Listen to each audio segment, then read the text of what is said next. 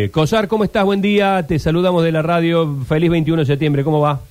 Hola, ¿qué tal? Buen día, Sergio. Buen día a todos. Gracias por comunicarse conmigo. Un buen feliz día de la primavera, aunque está aunque está gris y lluvioso. Pero bueno. Siempre- es, es común que el día de la Es primavera común. no, no, no tengamos un, un lindo día. ¿Qué te gustaría no, que qué te gustaría que florezca en el día de la primavera? Estamos haciendo al- respuesta que no sean flores, plantas ni Sí, lo, lo venía escuchando recién y, y, bueno, me voy a referir a lo que tiene que ver con, mi trabajo y a lo que nosotros venimos reclamando, que, que en estos 15 meses que le queda a este gobierno, porque le quedan 15 meses por, por mandato constitucional y más allá de que gane quien gane el año que viene, y que yo obviamente estoy trabajando para que ganen los candidatos de Juntos por el Cambio, eh, que en estos 15 meses podamos revertir algunos de los índices que nos están preocupando mucho, empezando por el índice de inseguridad que, que nos ha transformado a Córdoba en una provincia absolutamente insegura, a donde todos, todos, todos, ya ya no hay distinción entre la capital o el interior, o entre los barrios acomodados, o entre los barrios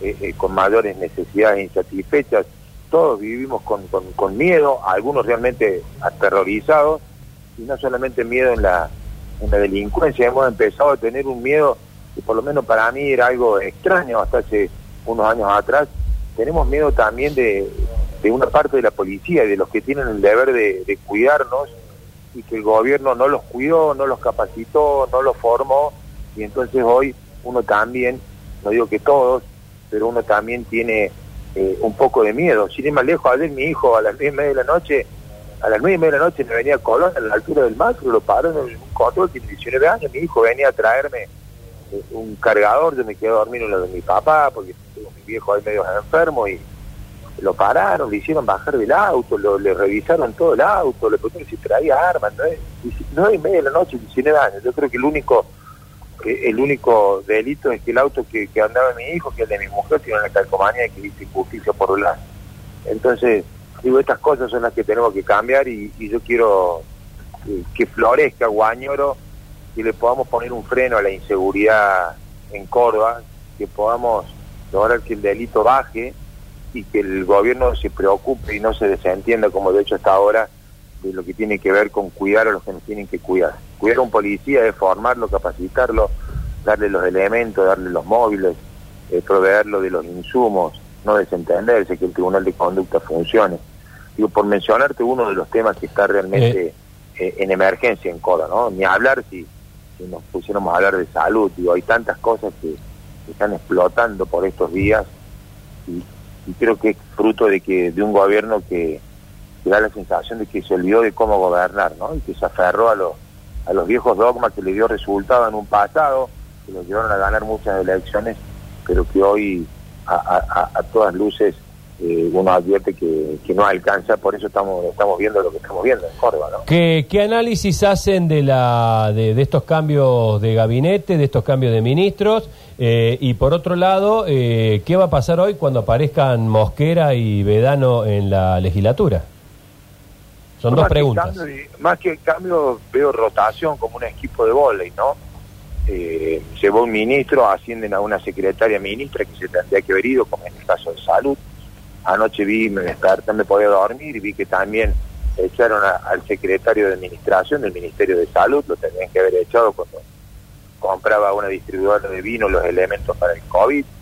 Eh, hay una rotación, lo, de- lo designan al frente de la Secretaría de Seguridad a una persona que hace años viene poniendo en su LinkedIn y en su currículum que es asesor en seguridad de Schiaretti, o sea, fracasa la seguridad y nombra secretario de seguridad a quien te asesora en seguridad, una, una cosa inexplicable. Digo, no vemos cambio, vemos cambio, vemos rotación de nombres, pero ojalá que sea para bien, pero está claro que si vos rotas nombres y no cambias el enfoque, y no cambias la política, y no entendés que te tenés que ocupar de la seguridad, y ocupar de la seguridad es gastar, es invertir, es ponerla como prioritaria.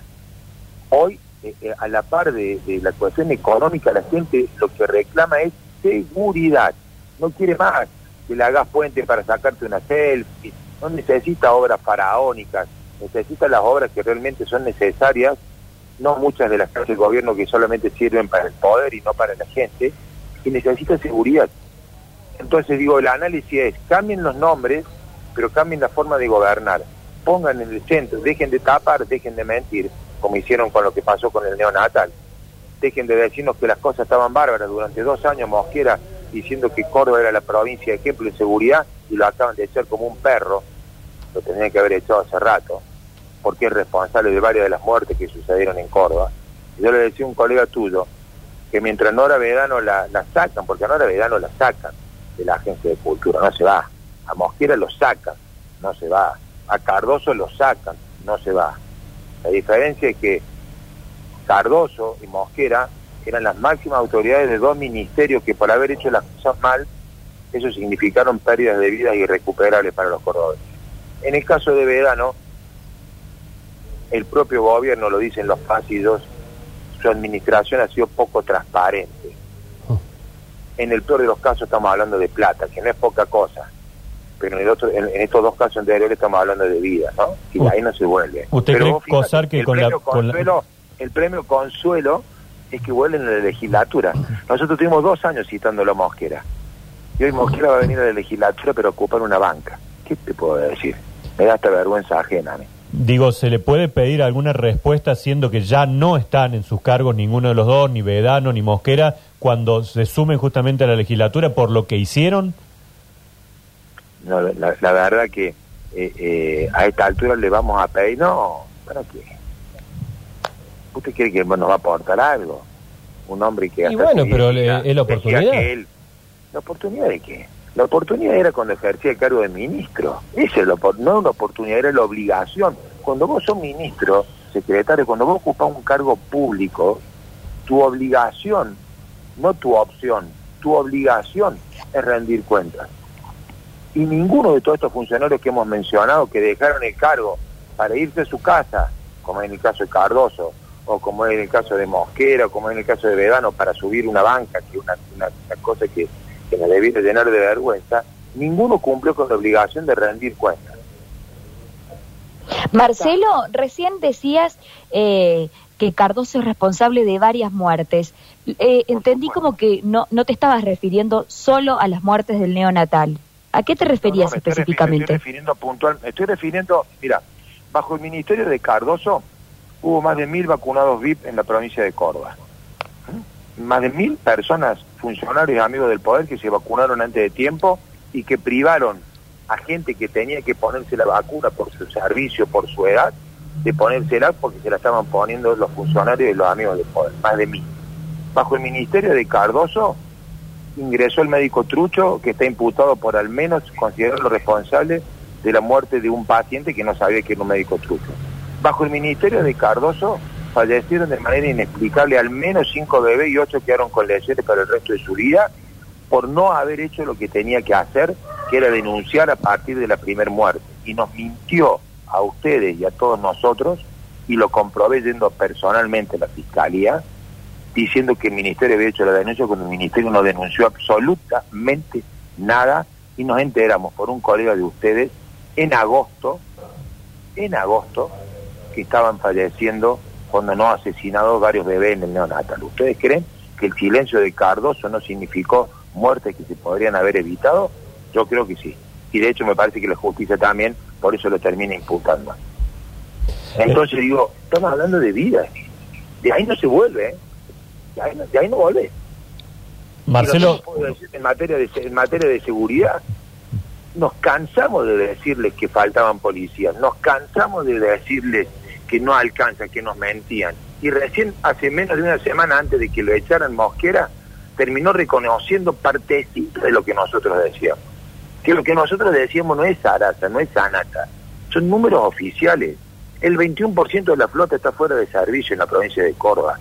El 50% de los bomberos, de lo que tiene que ver con las autobombas, con lo que tiene que ver con el equipamiento de los bomberos, no los bomberos voluntarios, los bomberos de la policía no funcionan. Si tenemos un incendio en un edificio en la provincia de Córdoba, si alguno de ustedes vive en un tercero, en un cuarto piso, le recomiendo que se mude a una planta baja, porque no hay con qué apagar un incendio, porque no funciona. Y se los paso por escrito, porque lo tengo firmado por escrito. Y así les puedo ir describiendo situación tras situación. Y estos muchachos, estos señores, que se creyeron los reyes de Córdoba, se aferraron al cargo y el gobernador lo sostuvo durante dos años y medio, cuando los cambios tendrían que haber venido hace mucho tiempo atrás. El cambio de nombres y el cambio de política.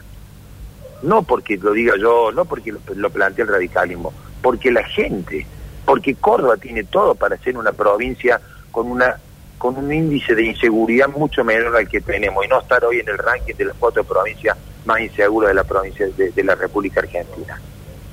Aprovecho, Marcelo, para, para Sí. hacer un comentario breve, porque habíamos comentado justamente con Sergio en su momento que, que lo- se lo íbamos a preguntar. Cuando comienzan la, eh, el juicio por, por el asesinato de Blas Correa, eh, a mí particularmente hubo una imagen que, que no me gustó mucho, que era que estaba la familia de él al frente y estaba usted, estaba Dante Rossi, entiendo también, eh, presente en ese momento.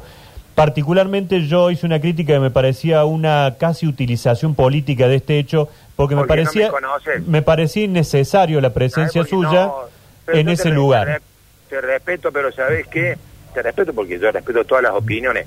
Quizás lo que vos no conoces es que yo estoy desde el primer día, lo he acompañado absolutamente a todos lados y de hecho ayer en la presentación que hicimos para exhibir los datos estuvo la mamá de Blas y estuvo el papá de Blas. No, no te equivoques, ¿eh? no, no te equivoques. ¿Y sabes qué? Estuve el, el viernes acompañándola mientras ella declaraba. ¿Y sabes qué? Hoy vuelvo a ir a escucharla declarar a partir de las 2 de la tarde. Hoy vuelvo a ir a escucharle y acompañarlo a declarar al papá de la... No, no se equivoquen, ¿eh? Yo no soy un canalla.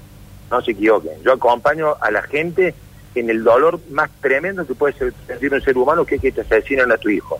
Y me va a ver siempre. Como estuve con la madre del neonatal. Voy a estar siempre ahí.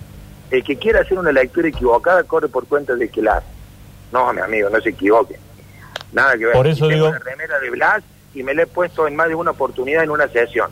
Y voy a seguir luchando para que se haga justicia por Blas, para que las cosas cambien y para que Blas, que no es ni el primer ni el último pibe asesinado, sí sea el último en la provincia de Córdoba.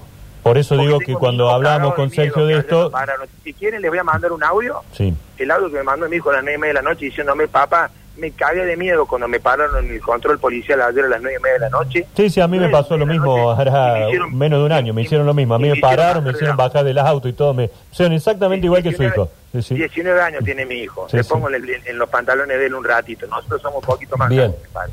Y Eh, eh, insisto, después del comentario mío, habíamos dicho con Sergio, cuando los tengamos al aire, se lo vamos a consultar Sí, sí, a ellos, parecía lo más- y por eso me parece correcto que también tuviera su espacio para, para expresarse. Es más, querés digo una cosa, lamento que hoy, a la misma hora que, va a estar declarando Soledad y que va a estar declarando después Blas Padre, yo tengo sesión. De alguna forma me voy a repartir para poder cumplir como obligación de estar en la sesión que para poder acompañarlo. Lo voy a acompañar siempre, hasta el último día, hasta el último día, como lo acompañé el papá de Solange cuando estuvo en Córdoba, como acompaño a la madre del neonatal, como estuve en la marcha.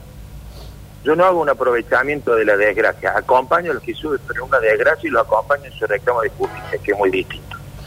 Marcelo Cosal, gracias por este contacto. ¿eh? Buen día. No, gracias a usted y ojalá que salga el sol en Córdoba en todo sentido.